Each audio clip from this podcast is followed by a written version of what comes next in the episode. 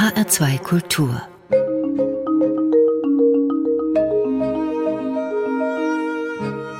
Doppelkopf Heute am Tisch mit Susanne Bayer, Spiegelautorin und eine glückliche Frau. Gastgeberin ist Andrea Seeger.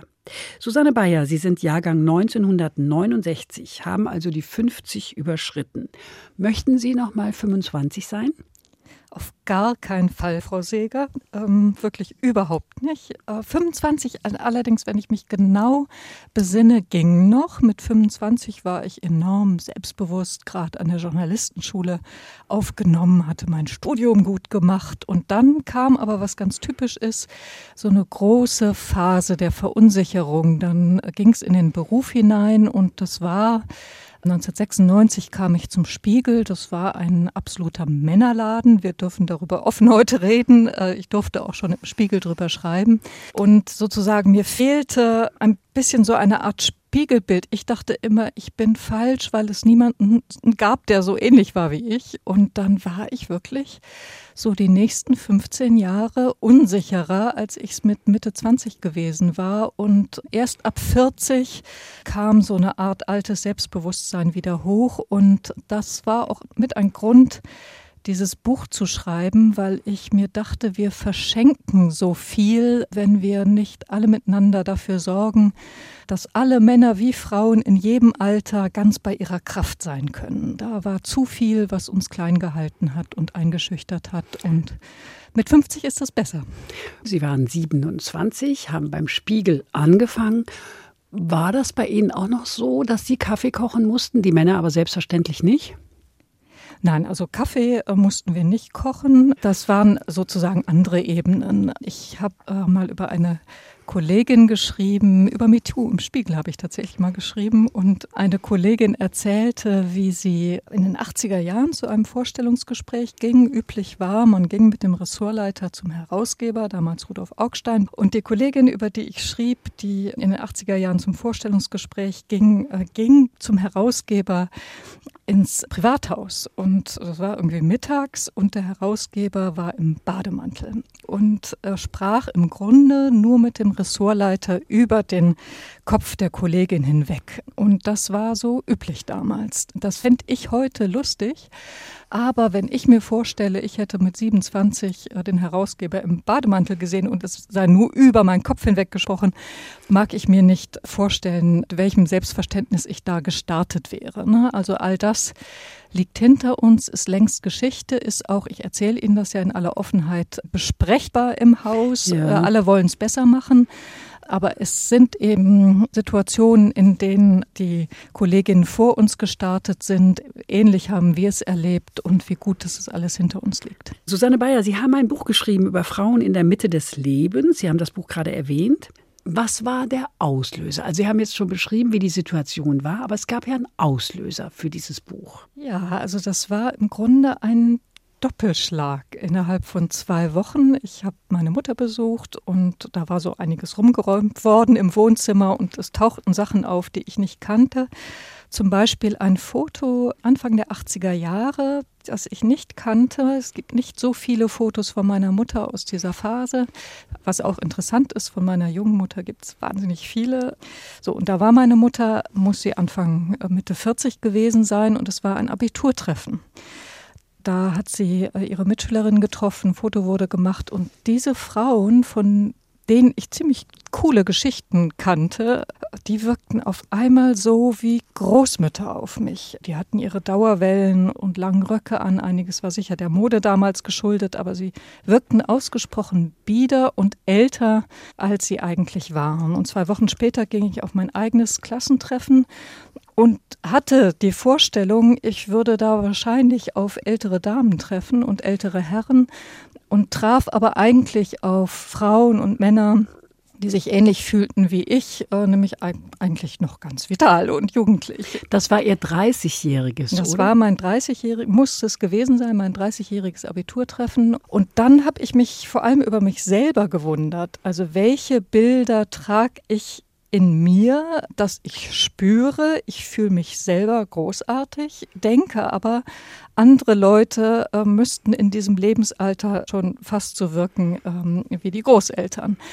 Und da stutzte ich und dachte, irgendwas stimmt mit meinen inneren Bildern nicht und trage ich noch innere Bilder in mir herum, die ausgelöst sind äh, von Bildern, die die Gesellschaft produziert, seitdem äh, meine Mutter in dem Alter war, war, in dem wir jetzt waren. So, und dann habe ich mal geguckt, wie fühle ich mich, wie fühlen sich meine Freundinnen, wie fühlen sich die Mitschülerinnen und Mitschüler. Es gab an dem Abend des Klassentreffens lustige Gespräche. Alle wirkten ungeheuer gelassen. Sie erzählten auch von vielen Dingen, die schiefgelaufen waren, aber haben ein Verhältnis dazu gefunden, dass sie sagen konnten, das war vielleicht nicht so toll, aber dafür ist anderes gut. Das fand ich spannend und hatte den Eindruck, es braucht eine neue Erzählung übers Älterwerden, eine neue Erzählung übers 50werden. Da ist schon ganz viel passiert, aber die Erzählung fehlt. Wie sind Sie vorgegangen?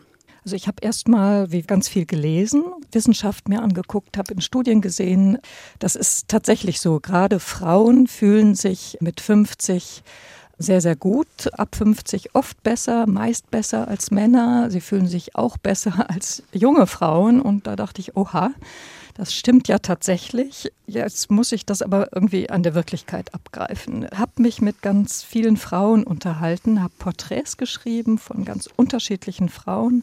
Sind 18 Porträts geworden. Da sind Modedesignerinnen dabei, da ist eine Politikerin dabei, wie Katharina Barley, Vizepräsidentin des Europaparlaments. Da ist ein Supermodel dabei, wie Claudia Schiffer. Es ist eine ehemalige Hausfrau dabei, eine Pflegerin, Schauspielerin, die bekannt sind.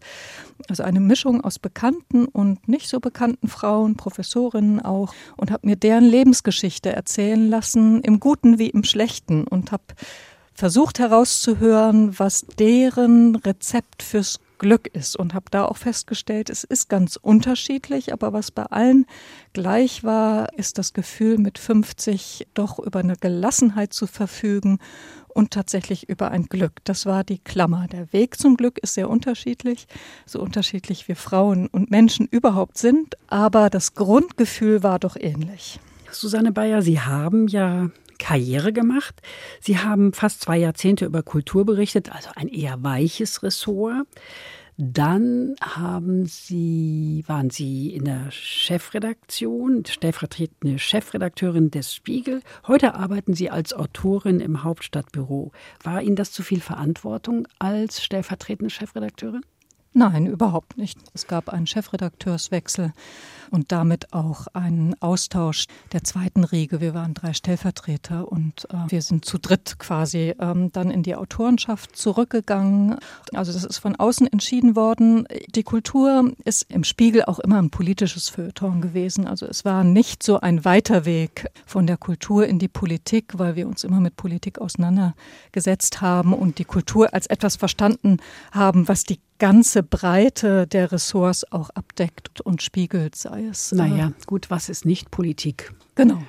Und dass ich jetzt wieder mehr schreibe, ist genauso schön und genauso verantwortlich. Äh, ich habe in meinem Buch ein Kapitel über Macht und da reflektiere ich das, dass sozusagen Macht nicht an Position automatisch gebunden ist, sondern daran, dass man äh, gestalten kann und dass wir letztlich Macht auch neu verstehen muss. Also es geht nicht darum, nun Frauen in Position zu bringen und die sollen sich möglichst genauso verhalten, wie Männer das getan haben, sondern mit den Frauen soll auch eine neue Perspektive auf Macht hineingenommen werden. Äh, geht darum, nach 15 Jahren Krise, die wir jetzt hinter uns haben, auch über Macht neu nachzudenken. Woran machen Sie die 15 Jahre fest? An der Dienstzeit von Angela Merkel? Natürlich sind viele Krisen auf sie zugekommen. Sie hat sie geerbt. Äh, damit will ich überhaupt nicht sagen, dass sie die Krisen ausgelöst hatte. Aber es war so, dass wir von der Eurokrise, äh, Finanzkrise, die humanitäre Herausforderung der Flüchtlingskrise, so, äh, dass wir merken, wir stolpern von einer Krise in die nächste und daraus müssen wir irgendetwas ziehen, dass unsere Art Politik zu machen, das meine ich jetzt durchaus global, da kann ja irgendwas nicht dran stimmen, wenn wir uns nur von einer Krise in die nächste hangeln, sondern wir müssen Politik neu denken. Eher auch im Sinne Angela Merkels, also dieser weltweite Ruf nach Autorität und nach dem Mann, der auf den Tisch haut, das haben wir an Trump gesehen, sehen wir jetzt an Bolsonaro, kann nicht der richtige Weg sein. Heute kümmern wir uns um Frauen und das machen wir auch gleich. Da gehen wir nämlich rein in die Porträts, die Sie geschrieben haben in Ihrem Buch. Wir sprechen unter anderem gleich auch über Debbie Harry, bekannt auch unter dem Namen Blondie. Sie haben ein Musikstück von ihr ausgesucht, Maria. Warum dieses? Ich habe das Stück ausgewählt, weil sie da singt aus der Perspektive eines jungen Mannes, also ein Klosterschüler begehrt die Jungfrau Maria. Sie schlüpft im Grunde als Frau in eine Männersperspektive und sie kommt eben aus dem sehr männlich geprägten Rock'n'Roll der 70er, 80er Jahre und sie hat da was aufgebrochen und steht dafür, dass man als Frau auch männliche Züge haben kann ohne zum Mann zu werden. Ähm, sie steht für eine sehr feminine Art aufzutreten, aber gleichzeitig eben eine männliche Perspektive einnehmen zu können. Also ein sehr freier Umgang mit Geschlechterfestlegungen.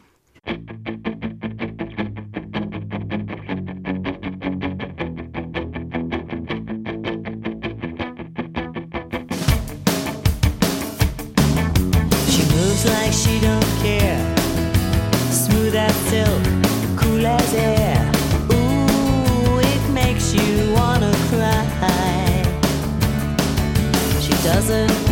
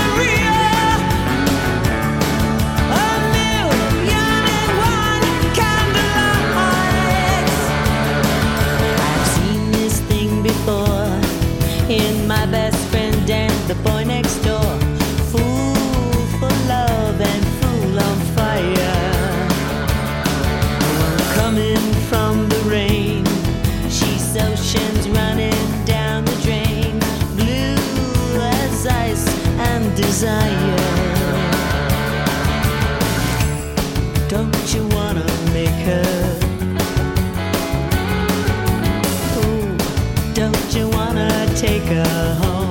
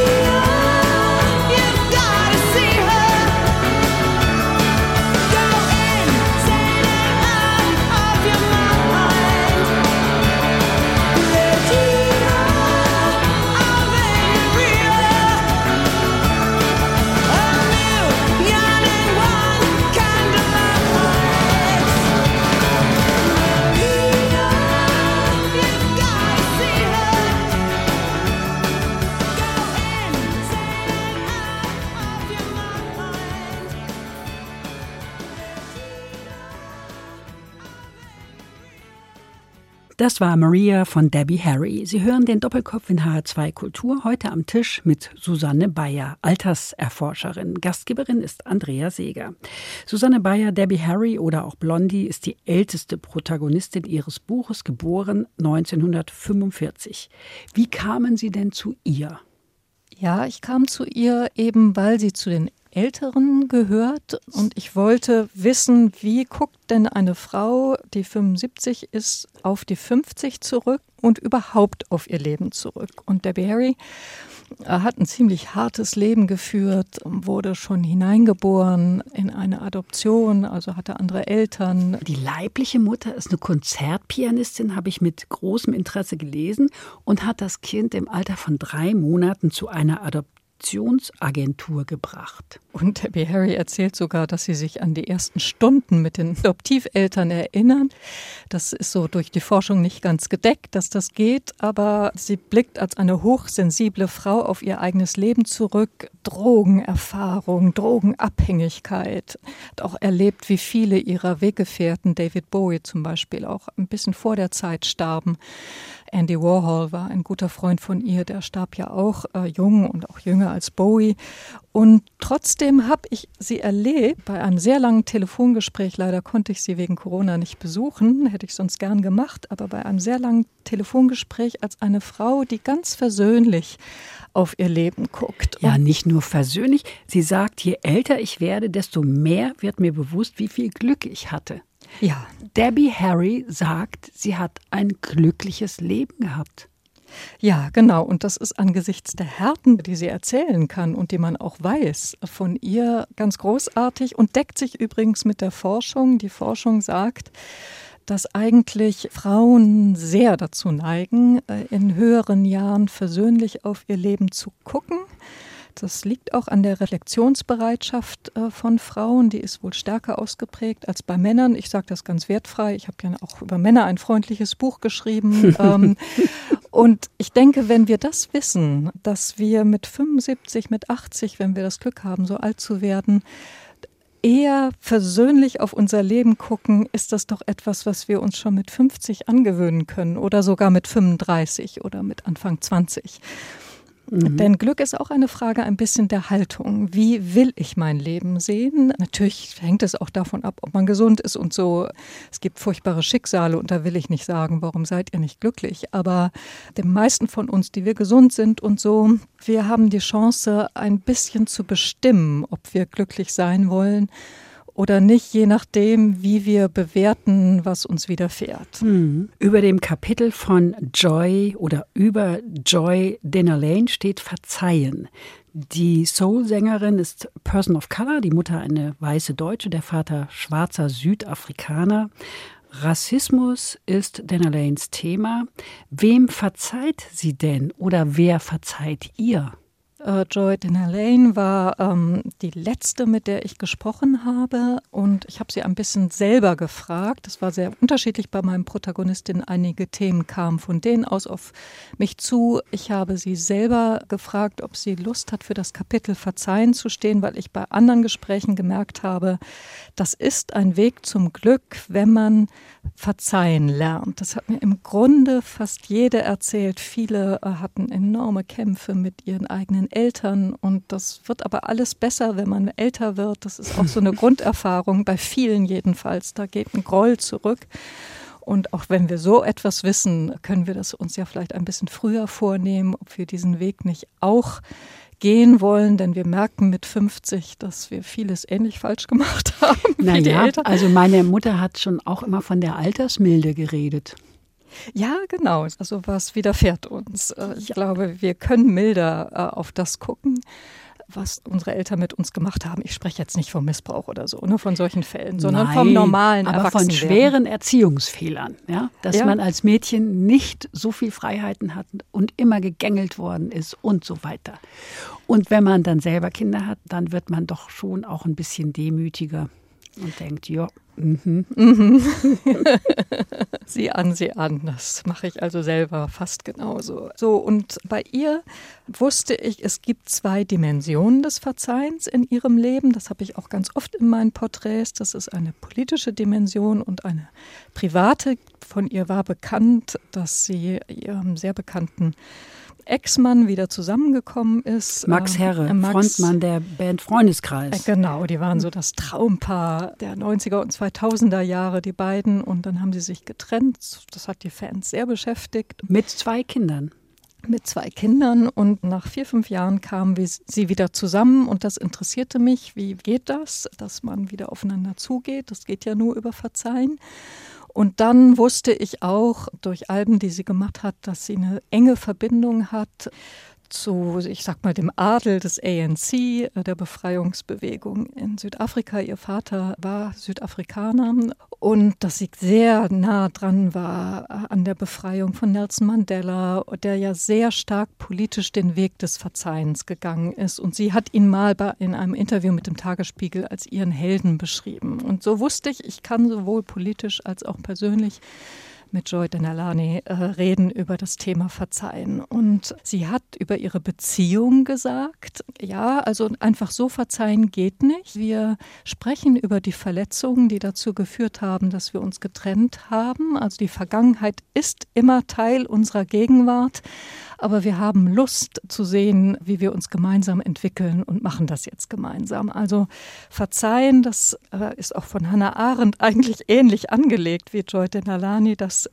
sagt, also der Philosophin, zum Verzeihen gehört auch dazu, dass die Verletzungen besprechbar sind. Und ähnlich hat es ja Nelson Mandela gehalten, also für die etwas Jüngeren. Ne, der war ganz lange im Gefängnis und hatte wenig Gründe, der weißen Regierung damals zu verzeihen. Aber er hat gesagt, es ist der einzige Weg. Es muss besprechbar bleiben, was wir einander angetan haben, was vor allem äh, das weiße Südafrika dem schwarzen Südafrika angetan haben. Aber solange es besprechbar ist, bin ich auch von mir aus bereit, etwas zu entschuldigen. Und das sind jetzt zwei ganz große Dimensionen. Ja, wir können es auch ein bisschen kleiner haben. Sie zitieren ja selber Svenja Flasspöhler mit ihrem Buch Verzeihen.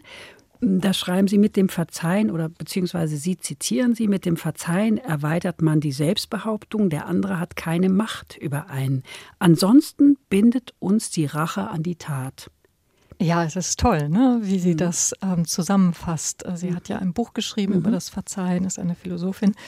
Tatsächlich wird man frei davon, wenn man nicht verzeiht und bei seinem Groll bleibt. Äh, wir hatten vorhin das Thema Eltern, also wenn man mhm. immer meint, die Eltern ähm, haben einen so und so behandelt und deswegen lebe ich jetzt mit diesen und jenen Einschränkungen, dann haben diese Eltern auch nach wie vor Macht über einen. Und wenn man sagt, gut, die hatten ihre eigene Geschichte, wir haben ja oft auch Kriegskinder als Eltern, ne? die mhm. 50-Jährigen haben das und die sind zum Teil im Bombenhagel mit Nazi-Eltern und so weiter aufgewachsen und sie sozusagen in ihren eigenen Verletzungen wahrnimmt, dann kann ich auch selber freier werden von ihnen und sie als das sehen, wie sie geworden sind und nicht als jemanden sehen, der absichtlich und weil er es böse meinte, mit mir so oder so verfahren ist. Können Frauen besser verzeihen, Susanne Bayer? Also was ich gelesen habe, ist, dass Frauen eher angehalten sind, über sich selbst nachzudenken. Das liegt daran, dass wir ja so viele Rollenwechsel ähm, vornehmen müssen. Wir werden Mütter, das ist etwas, was in unserem eigenen Körper stattfindet. Also nicht alle müssen Mütter werden, verstehen Sie mich nicht falsch, aber viele von uns werden das und kriegen diesen enormen Veränderungsprozess mit sich selber mhm. mit, erleben einen Rollenwechsel hin zur Fürsorge. Viele Männer machen das auch, aber eben nicht alle gezwungenermaßen. Und dann ist bei uns sehr oft schon die Frage gewesen, wie, wie vereinbare ich das mit meinem Beruf, dieses berühmte Vereinbaren, was Männer selten gefragt werden.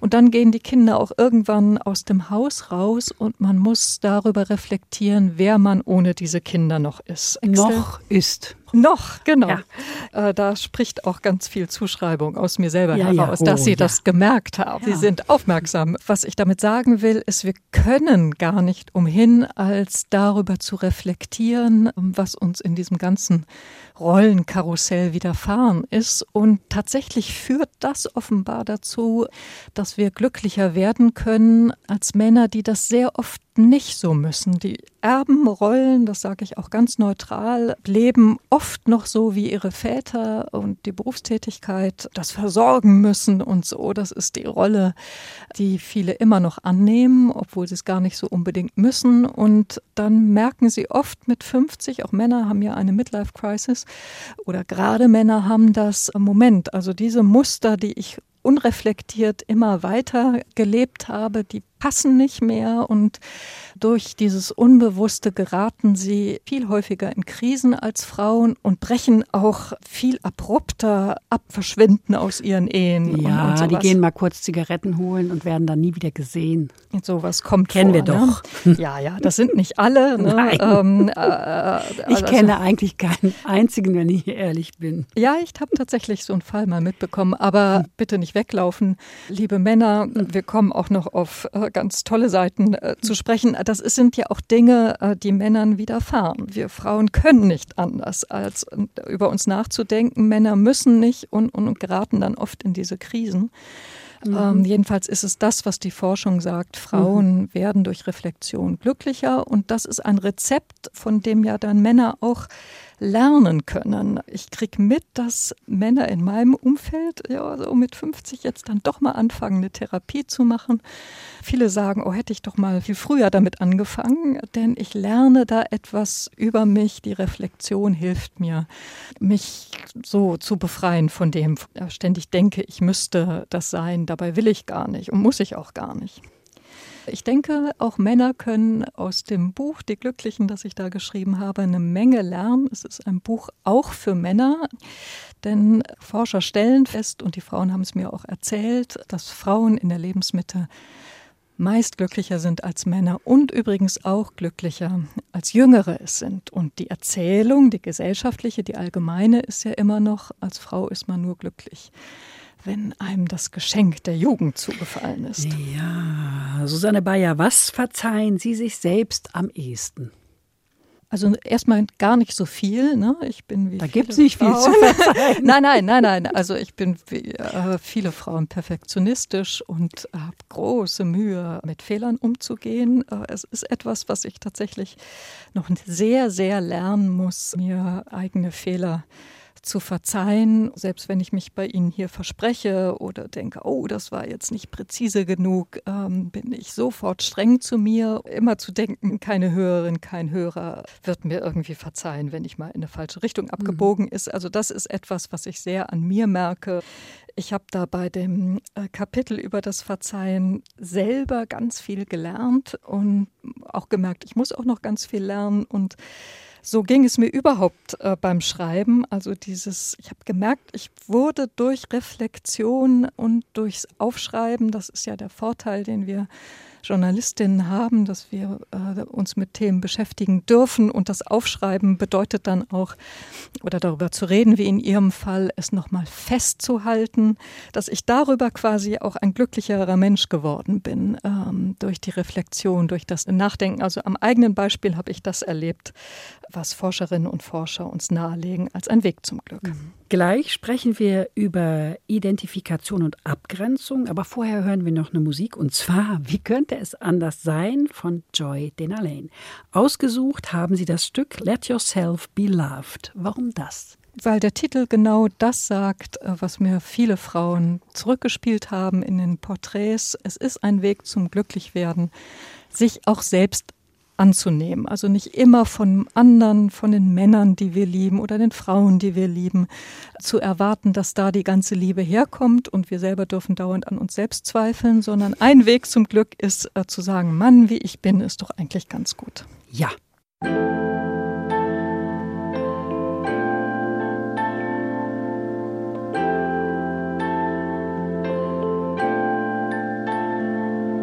She's going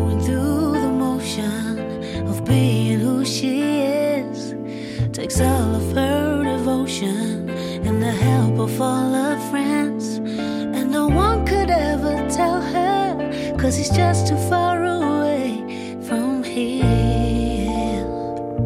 Here. The man who's closest to her never finds his way in. She looks for safety in numbers when it's just the two of them. That she's just too far away from here. Here. You could play it safe your whole life long.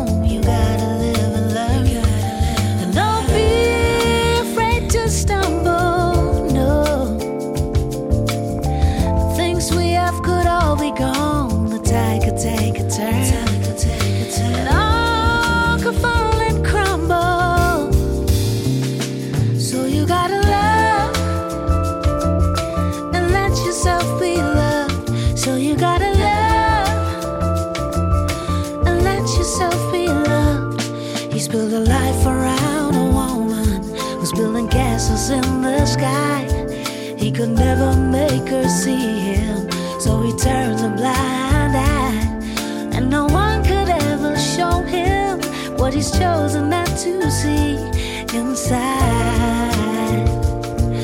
Yeah. Uh, She tries but can't remember if there was anything to say. Now he's the godless wonder, and she's the one who walked away. And no one could ever tell them they had so much to share, so much, oh, so play it safe your whole life long. You gotta live and learn. Don't be afraid to stumble. No. Mm, things we have could all be gone. The tide could take a turn. It all could fall and crumble. So you gotta love and let yourself be loved. So you gotta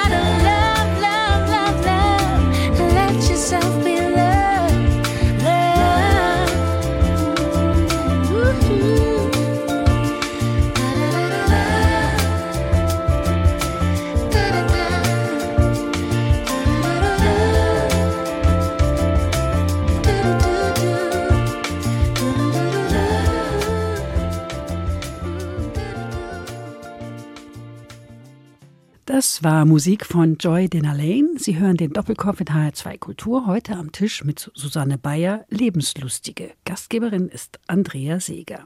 Susanne Bayer, eine der Fragen, die sich wahrscheinlich viele Menschen stellen, lautet, wie wurde ich zu dem, was ich bin? Das tauchte vorhin auch schon mal auf. Eine solche Frage ist eher eine für die Mitte des Lebens, oder? Ja, ich finde, dass man als junge Frau oder ich zumindest sehr von Erwartungen umstellt ist. Also was kann ich schaffen und was ist zu schaffen und wie komme ich in einen Beruf rein und wie lebe ich ein mir gemäßes Leben. Und mit 50 äh, hat man eine Menge Fehler gemacht und viel Schönes erlebt und kann ein bisschen loslassen mit den Erwartungen, denn die Frage, ob man jetzt noch Kinder bekommt, ist weg. Das, damit kann auch ein Schmerz verbunden sein, aber es ist weg. Und, und dadurch kann man aber auch eine Haltung gewinnen, dass da eine neue Freiheit da ist.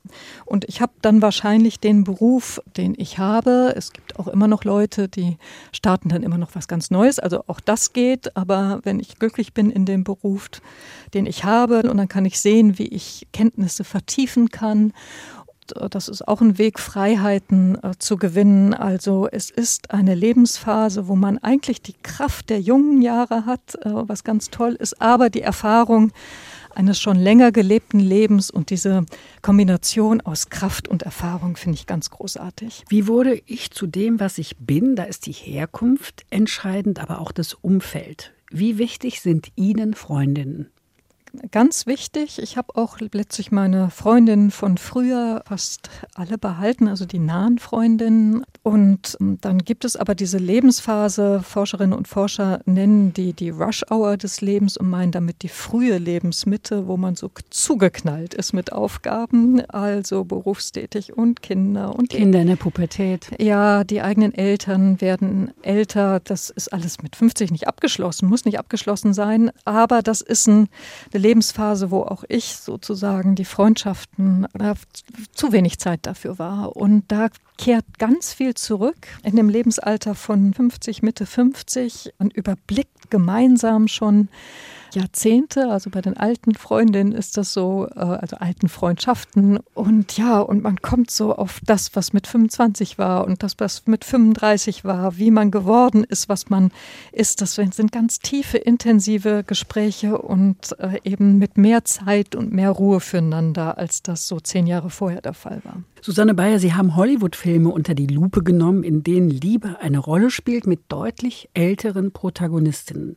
Wie schaut das Ergebnis aus? Die schlechte Nachricht ist, es bleibt genauso aufregend und intensiv wie äh, in jüngeren Jahren. Also das Drama der Liebe hört nie auf. Und das ist aber natürlich auch eine relativ neue Erfahrung. Wir haben doch den eigenen Großeltern gar nicht mehr zugetraut. Mein Großvater, der eigentlich mein Stiefgroßvater war, aber jemanden, den ich sehr geliebt habe, der hatte nach dem Tod meiner Großmutter dann noch mal eine Freundin und ging Händchen haltend mit der durch die Stadt. Äh, da waren die so um die 80 durch eine Kleinstadt und ich sah auch richtig feindselige Gesichter mhm. äh, bei Gleichalten, weil die sich da plötzlich was rausnahmen, was man doch nicht mehr tut. Das gehört sich nicht. Das gehört sich nicht. Und ähm, heute haben die älteren Frauen die Freiheit äh, zu sagen, dass ihnen das völlig egal ist. Ich hatte immer hab in meinem Buch, äh, das ist noch, noch keine ältere Frau, sondern eine Frau mit Ende 40, die hat einen 15 Jahre jüngeren Freund, äh, eine muslimische Geschäftsfrau. Also alles ist möglich. Die jüngeren Freunde, die älteren, viele trennen sich dann noch, bleiben aber in Freundschaft mit ihren Ehepartnern verbunden. Also jedwede Form von Liebe ist möglich. Es ist nicht undramatisch. Äh, man kann genauso Liebes Liebeskummer haben mit 50 und 65 wie mit 17. Gut, das ist jetzt die schlechte Nachricht. Das war die schlechte. Aber dass eben vieles möglich ist, ist eine Freiheit und da ist ja auch viel Aufregung und Herzflattern damit verbunden, äh, was noch alles möglich ist in der Liebe. Mhm. Also im Guten wie im Schlechten ist alles denkbar und damit sind wir einen großen Schritt vorangekommen miteinander, als unsere Großeltern noch so erleben durften. Sie schreiben, dass Sie Ihren 50. Geburtstag feiern wollten, aber keine Übung im Feiern hätten. Deshalb sollte es kein großes Fest werden. Wieso haben denn Sie keine Übung im Feiern? Ja, das liegt äh, an Sachen, die wir schon besprochen haben. Einerseits an der Rush-Hour des Lebens. Ne? Da war immer so viel anderes und da hat man gedacht, ach, jetzt der eigene Geburtstag jetzt mal nicht so wichtig nehmen. Ähm, das liegt auch an meinem Perfektionismus, dass ich bei meinen wenigen Festen, die ich gefeiert habe, immer rumgelaufen ist und dachte, vielleicht fehlt es hier noch und fehlt es da noch.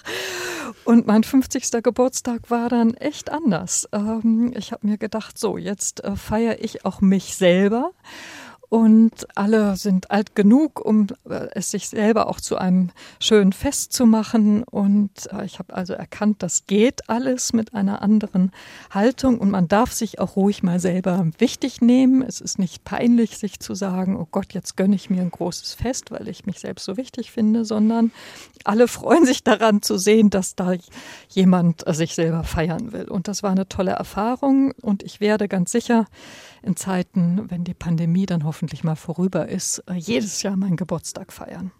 Gute Ankündigung. Sie seien voll Freude und Hoffnung gewesen und auch ein bisschen stolz, weil Sie keine leichten Jahre hinter sich hatten und da durchgekommen sind. Was meinen Sie damit? Ja, ich hatte eigentlich bei Ihrem tollen Konzept, dass man Musik aussuchen darf, ich hatte ständig einen Ohrwurm um meinen 50. Geburtstag herum. Das war Elton John Still Standing. Wir hören das jetzt heute nicht, weil mir zwischendurch was anderes eingefallen ist, was wir noch hören können.